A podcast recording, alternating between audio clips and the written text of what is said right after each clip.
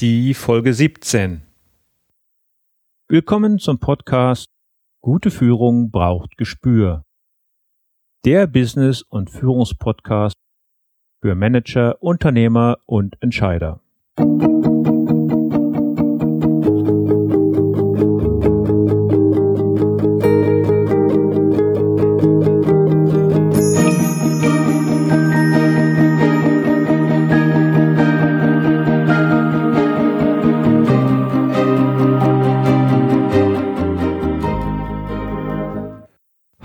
Und herzlich willkommen. Mein Name ist Thomas Reining und ich unterstütze Manager, Unternehmer und Nachwuchskräfte als Führungskräftecoach und Trainer. In diesem Podcast teile ich mit Ihnen mein Wissen und meine Erfahrungen als Führungskraft im nationalen und internationalen Umfeld und freue mich, dass Sie heute hier mit dabei sind. Herzlich willkommen zur neuen Ausgabe. Heute geht es ums Netzwerken, was auf den ersten Blick nicht so viel mit Führung oder Kommunikation zu tun hat, es aber auf den zweiten Blick gewaltig in sich trägt. Es geht um das Netzwerken im Business oder wie kann ich durch gezieltes Empfehlungsmarketing mein Geschäft nach vorne treiben. Wie passt Netzwerken im weiteren Sinne in den Bereich Führung? Führung heißt Verantwortung übernehmen, Orientierung geben, Menschen zu einem Ziel bringen. Nicht umsonst spricht man in der christlichen Seefahrt von dem Schiffsführer und in der Luftfahrt von dem Flugzeugführer. In der Wirtschaft werden Topmanager dementsprechend Unternehmensführer oder auch Business Leaders genannt. Aber dieser Begriff gilt meines Erachtens nicht nur für börsennotierte Konzerne, sondern kann ganz leicht auch in kleine und mittelständische Betriebe die sogenannten KMUs übertragen werden. Das Führen eines Unternehmens bedeutet, Verantwortung für die Mitarbeiter zu tragen und durch gute und kluge unternehmerische Entscheidungen Arbeitsplätze zu sichern und einen Teil zu unserem Gemeinwohl beizutragen. Falls Ihnen dies etwas zu pathetisch klingt, verzeihen Sie es mir bitte, mir ist keine bessere Formulierung eingefallen, um diese unternehmerische Verantwortung zu würdigen.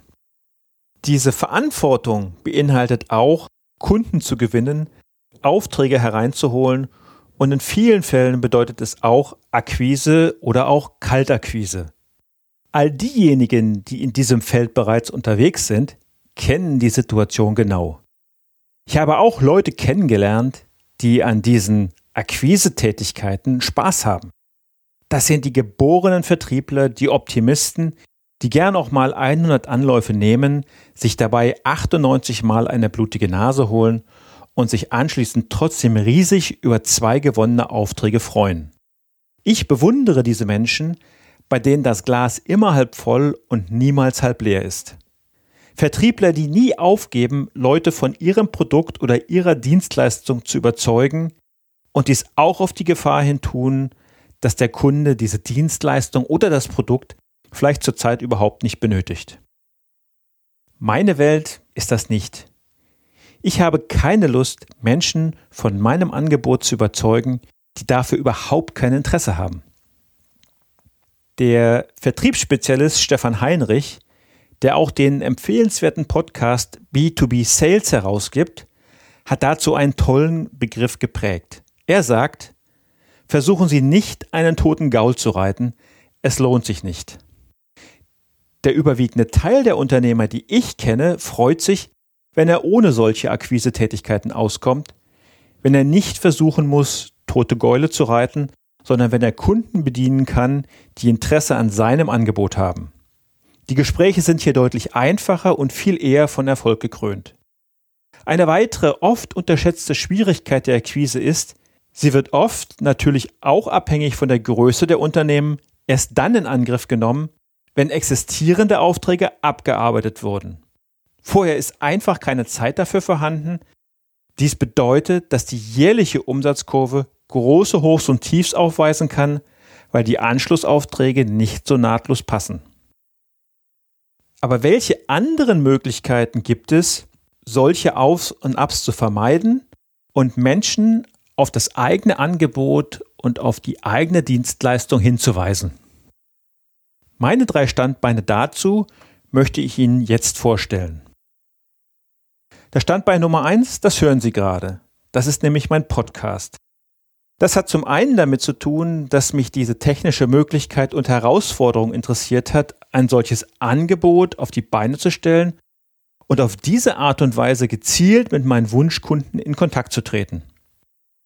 Mit diesem Podcast bin ich in der Lage, meine Dienstleistung, mein Angebot in die Welt zu tragen und Interessierte dafür zu begeistern. Es war mir von Anfang an völlig klar, dass mein Angebot, Führungskräftetrainings auch mit Hunden anzubieten, sehr stark polarisiert. Es gibt viele Interessierte, die dieses Angebot begeistert und die den Mehrwert darin erkennen.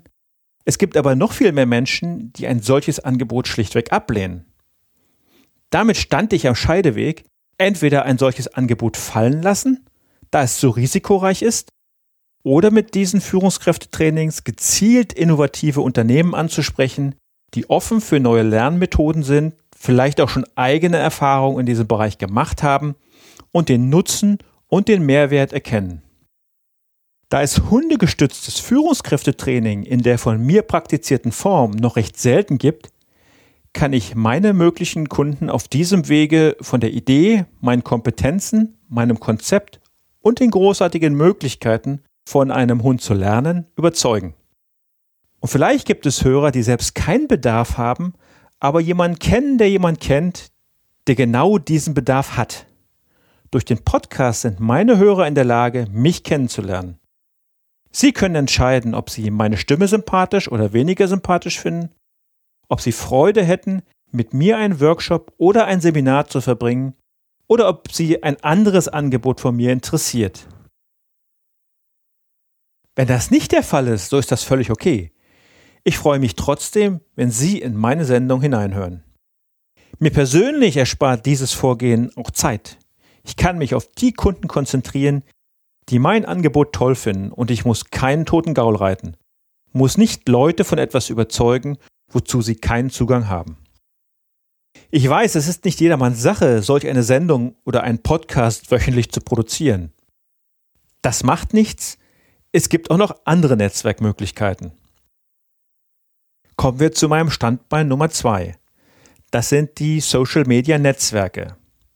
Da haben wir Netzwerke wie Xing, LinkedIn, Facebook oder auch Google In meinem Fall nutze ich Xing intensiv, LinkedIn etwas und über Facebook und Google denke ich gerade nach. Die Möglichkeiten bei gezielter Nutzung auch dort bekannt zu werden, sind sehr hoch. In meinem Fall nutze ich Xing intensiv, LinkedIn etwas und über Facebook und Google denke ich gerade nach. Vielleicht interessant dazu ist, dass der TÜV zusammen mit Statistiker im Juni 2014 eine Untersuchung der sozialen Netzwerke veröffentlicht hat, die einerseits wenig überraschte und andererseits ganz interessante Erkenntnisse zutage brachte. In dieser Untersuchung wurden die Unterschiede bei Pflege, Nutzung und Bewertung der jeweiligen Profile analysiert. Ich möchte hier nicht auf alle Punkte eingehen. Die komplette Übersicht finden Sie dazu in den Show Notes auf meinem Blog. Ganz kurz aber, beruflich stellt Xing für die meisten das Muster, während im privaten Bereich Facebook die Nase vorn hat. Überraschend für mich war die Tatsache, dass Xing-Nutzer über ein größeres Netzwerk verfügen als Facebook-Nutzer. Bei der Pflege des persönlichen Profils liegen die Facebook-Nutzer ganz vorne. Nicht ganz überraschend, während Xing hier deutlich hinterherhinkt. Meine Empfehlung für Unternehmer an dieser Stelle lautet, darauf mehr Augenmerk zu legen.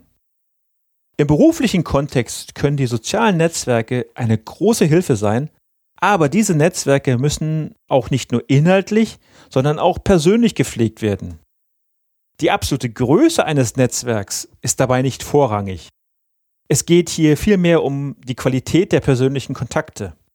Unter Umständen macht es sogar Sinn, alte, aber nicht gepflegte Kontakte anzuschreiben und einmal nachzufragen, welches Interesse besteht, den gemeinsamen Kontakt in der Zukunft weiter zu pflegen. Entweder ergibt sich daraus die Möglichkeit oder ein Neustart für die geschäftliche Zukunft, oder man kann die Anzahl der Kontakte für eine bessere und intensivere Netzwerkpflege wieder reduzieren. Schauen wir uns nun mein drittes Standbein an.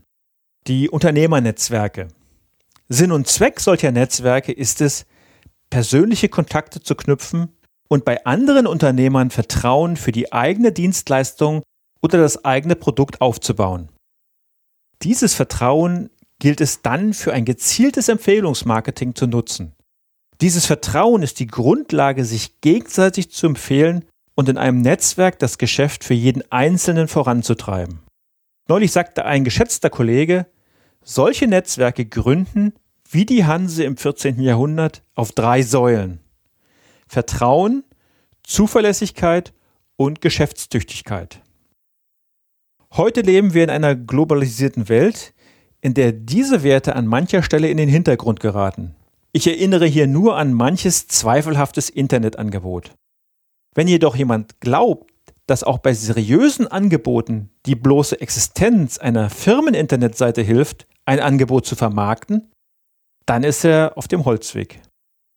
Das Internet nutzen wir in der Regel nur aus zwei Gründen. Grund Nummer eins ist etwas zu finden, was wir nicht besitzen. Und Grund Nummer zwei ist etwas loszuwerden, was wir besitzen. Und das zieht sich über alle Bereiche seines Dienstleistungen, Beratungen oder Produkte. Was uns das Internet jedoch nur sehr schwer bieten kann, ist der Vertrauensaufbau zu einem Anbieter oder zu einem Kunden. Ein Podcast oder auch ein YouTube-Video sind eine Möglichkeit, aber wie schon erwähnt, nicht jedermanns Sache. Internetplattformen werben mit bestimmten Qualitätssiegeln, oftmals können wir Kundenbewertungen lesen, aber wie viel lieber bekommen Sie von einem Freund einen Tipp, welche Person oder welche Firma Ihr Problem lösen könnte? Ich gebe Ihnen ein Beispiel. Ich habe vor kurzem für mein Elternhaus eine neue Heizung und ein neues Dach anschaffen müssen. Die Heizungserneuerung war für mich kein großes Problem. Diesen Unternehmer kenne ich seit meinem achten Lebensjahr und er führt sein Unternehmen in der dritten Generation. Aber für das Dach, da kannte ich niemanden. Wie glücklich war ich, dass mir mein Heizungsbauer einen guten Dachdecker empfehlen konnte, jemand, mit dem er schon viele Jahre zusammenarbeitet, jemand, dem er vertraut, den er auch guten Gewissens weiterempfehlen kann, ohne dass eventuell ein schlechtes Licht auf ihn selbst fällt. Die ausgeführten Arbeiten haben mich in allen Punkten bestätigt. Ich bekam erstklassige Arbeit, ohne Ärger, ohne Diskussion, ohne Zeitverzögerung. Ähnlich sieht es in Unternehmernetzwerken aus. Man trifft sich regelmäßig zu einem Unternehmerfrühstück, einem Unternehmerlunch oder mal zum Abendessen. Man lernt sich persönlich kennen und man lernt die Kompetenzen der anderen Netzwerker kennen. Man spricht zusammen, man baut Vertrauen auf. Dieses Vertrauen ist dann die Grundlage für ein gezieltes Empfehlungsmarketing, mit dem Sie als mittelständisches Unternehmen ein gigantisches Vertriebsnetz auf Gegenseitigkeit aufbauen können. Die auf diese Weise generierten Umsätze kommen Ihrem Unternehmen zugute, Sie sichern Arbeitsplätze und Sie verdienen sich den Respekt Ihrer Mitarbeiter. Denn diese sehen sehr schnell, wenn der Chef nervös und angespannt ist, weil die Auftragslage gerade schwach ist. Oder der Chef sich nach Kräften, aber wenig erfolgreich bemüht. Sind Sie jetzt neugierig geworden? Würden Sie gern mal in ein solches Netzwerk reinschauen, um mal mit eigenen Augen zu sehen, wie es funktioniert? Sollten Sie in Hamburg oder Umgebung wohnen oder hier in der Nähe unterwegs sein, begleiten Sie mich gerne zu einem Unternehmerfrühstück und lernen Sie dabei andere interessante Unternehmer kennen. Damit komme ich zum Ende. Weitere Infos und den Blog finden Sie unter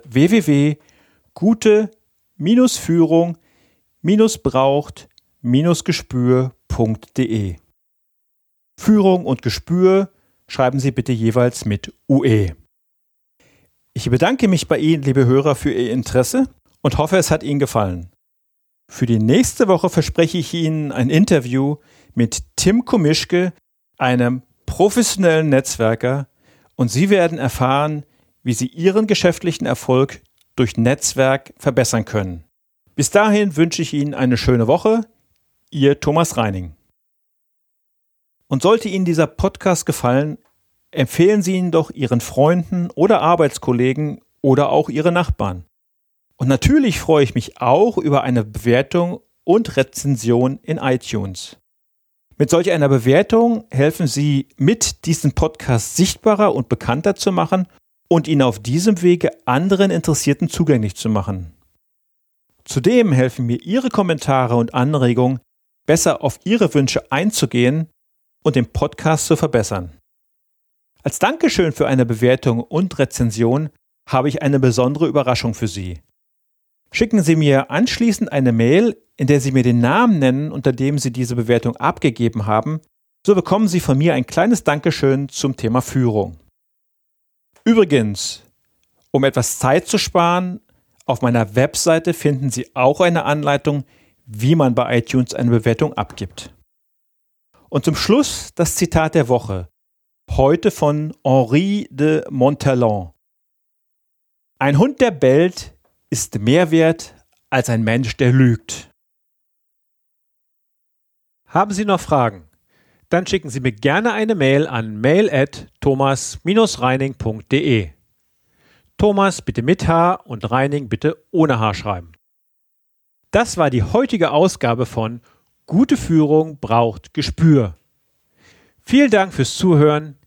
Ich bin Thomas Reining und ich freue mich auf die nächsten Folgen mit Ihnen im Business- und Führungspodcast für Manager, Unternehmer und Entscheider.